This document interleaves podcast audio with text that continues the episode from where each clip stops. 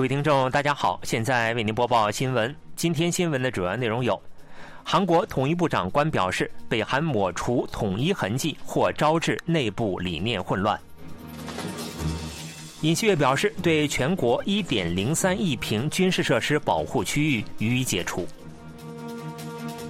韩国政府表示，对截至29日返港的住院和实习医生不予追责。以下请听详细内容。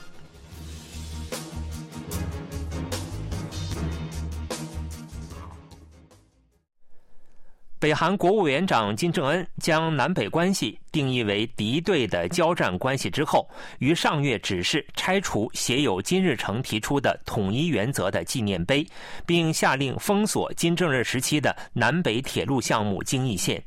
韩国统一部长官金英浩二十六日在 KBS 周日诊断现场节目中表示，此类措施有可能导致北韩内部政治理念的空缺。金日成和金正日的功绩是世袭权力的基础，抹去二人的痕迹或引发北韩体制内精英阶层的混乱。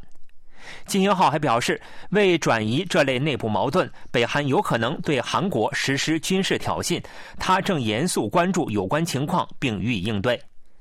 北韩否认北方界限，并于本月开始提出海上边境的说法。对此，金英浩表示，无论北韩如何设定海上边境，都必须遵守一直以来实际有效的北方界限。金英浩还表示，对北绥靖政策无法守护韩半岛的和平，并重申了县政府通过实力实现和平的基调。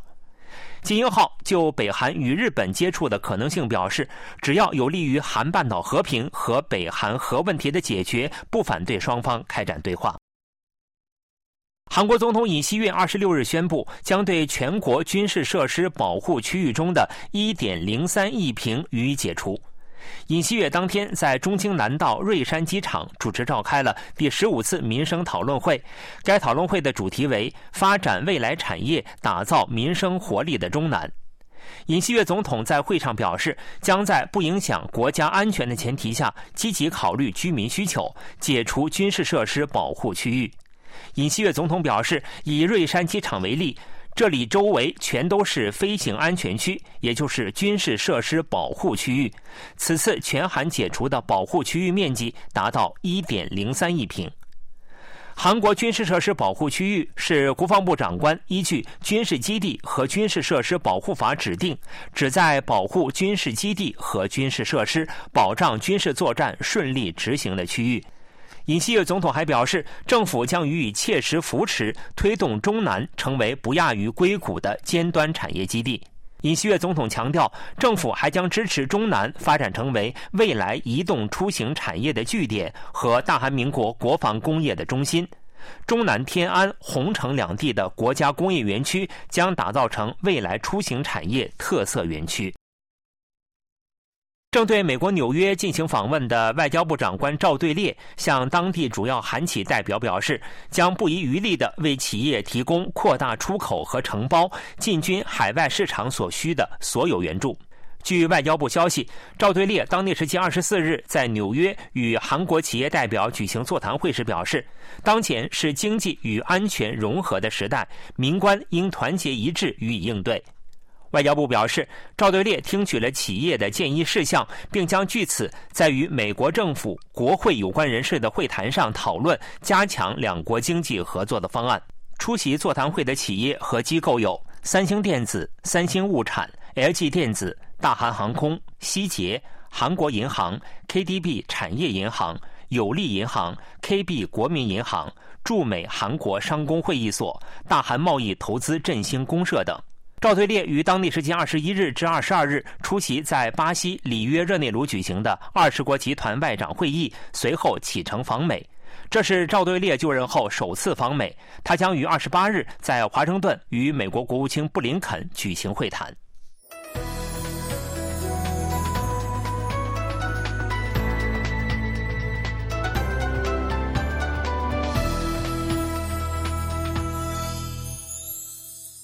KBS World Radio，这里是韩国国际广播电台新闻节目，欢迎继续收听。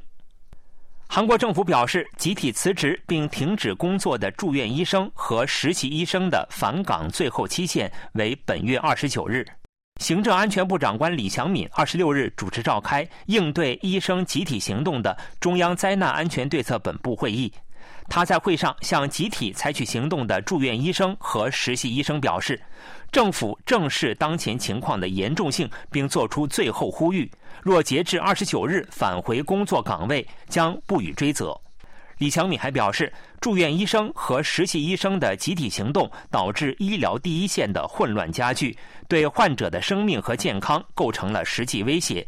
危险情况正在应急医疗第一线发生。他希望住院医生和实习医生铭记：只有在患者身边，大家的呼声才会变得更响亮，才会得到更有效的传递。此外，李祥敏还表示，作为维持医院诊疗功能的对策之一，将启动诊疗支援人员示范项目。预计通过该项目，护士在第一线的工作范围有望得到更明确的界定。住院医生和实习医生展开集体行动后，医师助理等护士不得不承担有关工作。不少意见呼吁明确界定护士的工作范围。对此，政府承诺将建立护士保护体系。不过，李祥敏也表示，上述对策不足以弥补住院医生和实习医生的空缺，呼吁医生回归第一线，为打造更好的医疗环境展开对话。韩国金融委员会于本月二十六日在政府首尔办公大楼公布了企业价值提升支援方案。该方案的核心内容为，政府通过税制优惠等措施来鼓励韩国综合股价指数和科斯达克上市企业主动制定并履行股价上涨目标，以消除韩国股市低估值的现象。从具体内容来看，企业价值提升支援方案要求上市企业自行设立三年间的股价上涨目标和履行时间表，并制定具体执行计划。企业从五月起对上述内容自愿发布公告，金融委员会和韩国交易所将在上半年内提供包括公告原则、方法和内容在内的书面指南或建议。政府将通过税制支援等激励机制来帮助企业扩大股东回报、提升价值。其中最具代表性的措施为每年五月进行企业价值提升表彰。获得表彰的企业将在模范纳税人评选、税额抵扣审批、法人税抵扣减免咨询、附加税和法人税更正申报、家族事业继承咨询方面获得优待。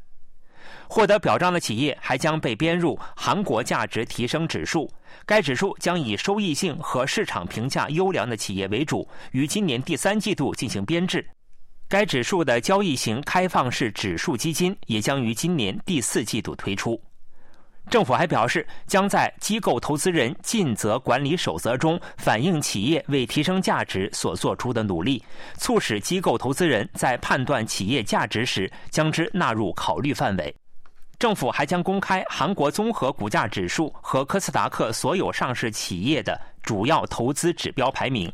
具体包括股票净值水平、市净率、市盈率、净资产收益率、分红倾向、股利收益率。上述排名将从今年六月起在韩国交易所官网公开，交易所将于本月内新设负责企业价值提升部门，并于下月组建价值提升咨询团，为有关项目提供全方位支持。北韩女子足球队于二十五日晚抵达日本东京，参加巴黎奥运会预选赛。身穿红色外套的代表队选手挥舞着北韩国旗进入大厅。在日朝鲜人总联合会数十名相关人士到机场迎接。北韩足球协会书记长申永哲表示，很高兴在日本看见同胞，将不负众望打好比赛。北韩女足将于二十八日在东京国立竞技场与日本队争夺巴黎奥运会决赛入场券。二十四日在沙特阿拉伯举行的第一轮比赛中，两队以零比零打成平手。二十八日比赛的获胜队将入围奥运会。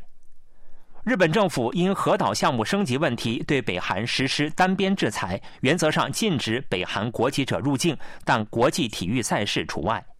这是北韩足球队自二零一七年十二月以来首次访问日本。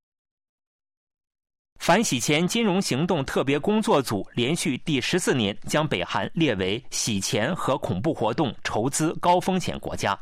当地时间二十三日，反洗钱金融行动特别工作组在法国巴黎召开大会，将北韩、伊朗、缅甸三个国家指定为高风险国家。